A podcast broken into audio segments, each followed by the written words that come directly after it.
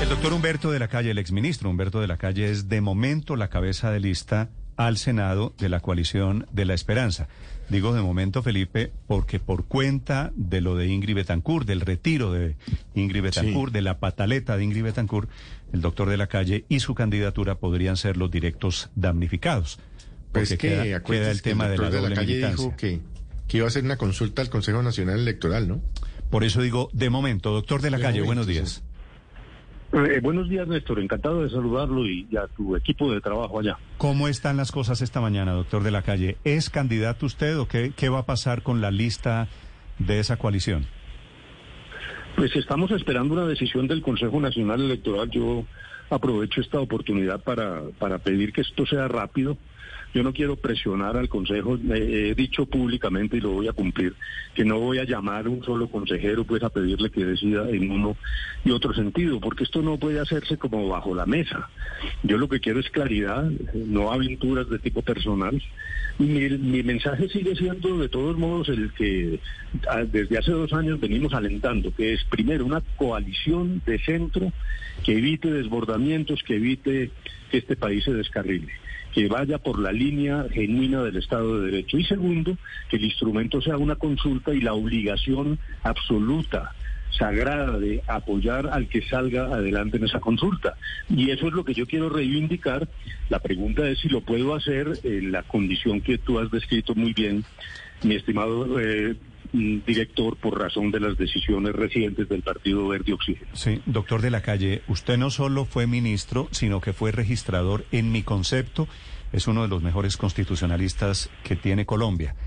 Sin necesidad del Consejo Electoral, el abogado que usted lleva, que está a flor de piel, ¿no le ha dicho algo? No, es que es el... Cuidado saber, va para cierta pedagogía. La norma existente, constitucional y legal, es absolutamente explícita. Un candidato de un partido no puede apoyar candidatos de otro partido. Eso a- aparentemente no tiene duda. ¿Cuál es la situación? Cuando nos inscribimos, cuando se inscribió nuestra lista, el Partido Verde Oxígeno lo hizo conjuntamente con la coalición.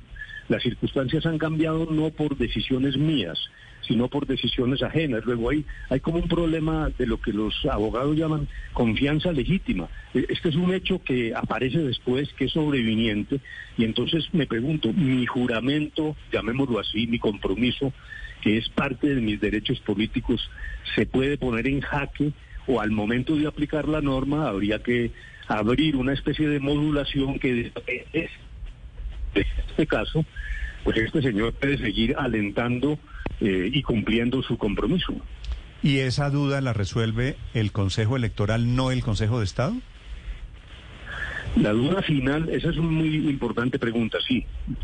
El Consejo de Estado es el que realmente toma las decisiones, eh, dijéramos, Claro. irrevocables. Pero eso ocurre después de la elección, porque podría configurar eso.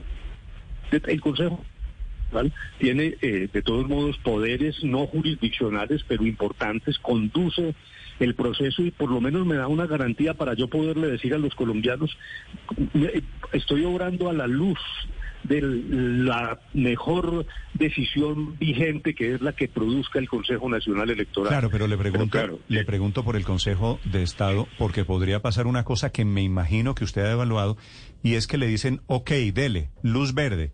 Usted se inscribe, se hace elegir, gana su título de senador y después lo tumba el Consejo de Estado, que me parece que sería el peor de los males, ¿no? Pues es el peor de los males, pero si, si continuamos en esta carrera, dependiendo de lo que por ahora me diga el Consejo Nacional Electoral, y advierto que lo que tú dices, Néstor, es exactamente cierto, pero yo, esto es un problema para mí también de honor y de pulcritud y de obrar de manera abierta. En ese hipotético caso, yo le podré decir a mis votantes y a los colombianos, yo obré siguiendo el camino mejor, el óptimo posible en ese momento. Aquí no hay...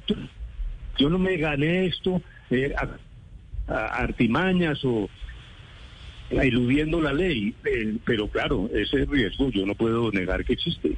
Sí. Doctor de la Calle, mirando el escenario político, ¿usted no se siente asaltado en su buena fe por Ingrid Betancourt y por la coalición de la esperanza? Es decir, ¿usted confía en Ingrid Betancourt, acepta el aval de el Partido Verde Oxígeno para ser cabeza de lista y en la mitad de cruzar el mar terminan quitándole la tabla de salvación y lo dejan para que se ahogue. ¿Usted no se siente un poquito manoseado por lo que pasó en la coalición de la esperanza? a un amigo le dije que más manoseado que en Transmilenio. o sea, sí. un poco, un poco de humor a esto, pero la verdad es que incluso cuando el Partido Verde Oxígeno presentó la lista, el compromiso sagrado era de todos de todos los partidos, incluido el Partido Oxígeno Verde y la doctora Betancourt. Luego se presenta el incidente de lo de Alejandro Gaviria. Eso lo debíamos haber resuelto en unión, con discusión interna. Miren, la prueba de que eso era posible es que al otro día del incidente la coalición sacó unos estándares sobre cómo sería el manejo de las adhesiones. E, ese era el punto de encuentro. Francamente, claro, para mí ha, sido eh, eh, complejo y doloroso verme en una situación que además eh, parece hasta risible, porque es absolutamente inverosímil lo que está pasando. Le di una entrevista al país de Madrid y es, y es absolutamente imposible explicarle a la comunidad internacional cuál es la situación. Pero bueno, eh, en la vida uno tiene que soportar también las vicisitudes y, y yo lo que quiero es hablar con toda claridad frente a los colombianos y decirle a que a quienes voten por mí que estoy haciendo lo mejor posible para darle claridad a eso. Doctor, doctor de la calle, y cuando usted le explicó a la gente de España, que eso es como explicarle a un marciano la que entienda la situación política, ¿qué les dijo? Es decir, que es que Ingrid, una amiga mía, que fue la que me avaló, quiere hacer política sin políticos. ¿Cómo es la descripción de lo que pasó? Sí, incluso muy interesante, porque dijeron, si esto fuera un, eh, eh, si esto ocurriera en Europa, lo que se hubiera exigido era una discusión dentro de la coalición con el Partido Verde Oxígeno para encontrar soluciones y no dijéramos decisiones unipersonales que francamente me parece que a mí en efecto me tomaron por sorpresa. Sí. ¿Usted cree que, que hay alguien en Colombia que haya hecho política, incluyéndolo a usted, doctor de la calle, que pueda ser elegido sin lo que Ingrid llama maquinaria? Digo, maquinarias al final de cuentas son organizaciones políticas, son redes políticas que a ella no le gustan. ¿Hay alguien, usted conoce de algún caso en Colombia que eso haya sido posible para algún cargo? La pregunta es muy válida porque, a ver, eh, eh, la democracia...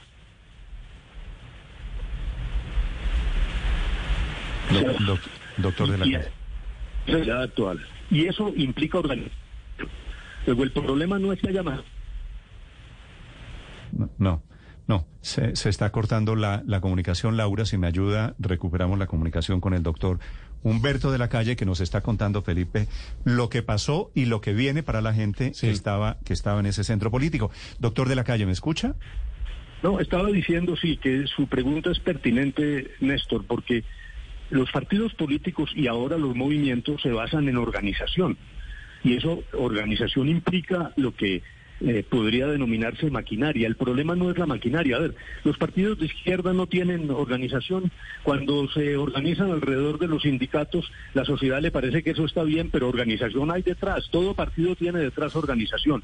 El problema no es ese. La calentura no está en las sábanas. El problema es que en Colombia la organización ha derivado al clientelismo y que el clientelismo ha derivado en corrupción en muchos casos y sobre todo la gran corrupción. Pero eso hay que mirarlo en cada caso, no se puede generalizar. A mí sí me parece, por lo menos desde mi perspectiva liberal, que dividir la sociedad en buenos y malos, aquí estamos los buenos y todos los demás son malos, que yo no estoy de acuerdo con eso. Aquí ha habido gente honorable que ha hecho política a través de partidos tradicionales. Luego yo creo que esas generalizaciones lo que hacen es polarizar más y además son contraproducentes. Voy a decirle por qué. Cuando uno empieza a disparar con regadera para llamar corrupto a todo el mundo, eso lo que favorece es a los corruptos, que quedan ahí achapados porque entonces se vuelve como oír llover, ya la gente no distingue quién es el verdadero corrupto del que, pese a métodos tradicionales, está haciendo política decentemente. Luego, eh, ese es el, segundo problema de fondo que aparece en esta discusión. Sí, doctor de la calle, ¿usted no ha contemplado la posibilidad de renunciar frente a este manoseo? Pues yo no quiero especular, eh, yo quiero poner mi suerte en manos del Consejo Nacional Electoral. Ya dije, no voy a lagartear, ni a hacer lobby, ni a llamar. Algunos me dijeron, hombre, pero ¿cómo se le ocurre? eh, eh, ir al Consejo Nacional Electoral. Es la institución que tenemos. Yo quiero ser institucionalista. Yo no quiero obrar eh, simplemente a, a, través de una aventura, desoyendo lo que dice la ley. Es, es más, tengo una cierta decepción. Hay personas que me dicen, ah, eso de la ley no importa, siga adelante, desafíe eso. No. Hombre, yo no soy así. Yo quiero que tener una luz institucional sin perjuicio de la reflexión de Néstor sobre consecuencias posteriores, pero por lo menos he decidido a, obrar con plena limpieza. Ahora, doctor de la calle, le hago una pregunta ya no sobre interpretaciones políticas. ¿Usted quiere ser senador? Yo quiero ser senador por lo siguiente, porque eh, eh, eh, la pregunta es válida. Yo estaba, dijéramos, ya probablemente mereciéndome un retiro, mereciéndome un retiro. Algunos dicen que también deje de fatigar a, la ciudadanía y que no moleste más. Bueno, realmente yo creo que el papel del Congreso va a ser fundamental en este cuatrienio más que otras veces, porque ante las coyunturas que se están presentando, populistas, caudillistas, autoritarias, me parece que el Congreso o sirve para articular una política más limpia con el que gane la presidencia, si es nuestro candidato de la coalición, o también para servir de voz de tarjeta amarilla, de muro de contención, y me parece que ahí hay un papel que jugar.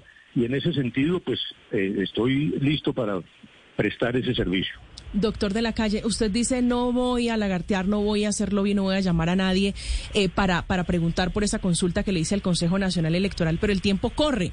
¿Cuánto tiempo le queda para que le respondan? No, el tiempo corre, no hay un, no hay un término. Por eso lo que quiero es pedirle al Consejo, y es lo único que le pido, pero lo hago aquí en público, pues que mm, se pronuncie tan rápidamente como sea posible. Sí. Ahora, eso es con... Con camándula en mano, ¿no? Porque pueden demorarse semanas y pueden pasar los tiempos. Bueno, conviemos en que no, mi estimado Néstor. Yo creo que es un tema importante. Mire, digámoslo de esta otra manera. Si yo no llego al Senado, pues no es que... Lo que no me parece bueno es llegar ahí como un llanero solitario haciendo un mundo de maromas. Yo quiero llegar en una cosa sólida, colectiva, y es lo que estoy tratando de salvar. Eh, pero eh, eh, no, no voy a, repito, acudir a, artificios, a inventarme disculpas como si esto fuera una aventura personal. Sí, doctor de la Calle, una pregunta final. ¿Usted está tranquilo conforme como con la lista que usted encabeza al Senado? Porque digo, usted habrá escuchado muchas críticas de que en esa lista hay un señor que está uno eh, acusado, tiene un proceso en la Fiscalía por narcotráfico, que hay muchos petristas allí camuflados. Sobre el tema estrictamente político, ¿usted defiende esa lista?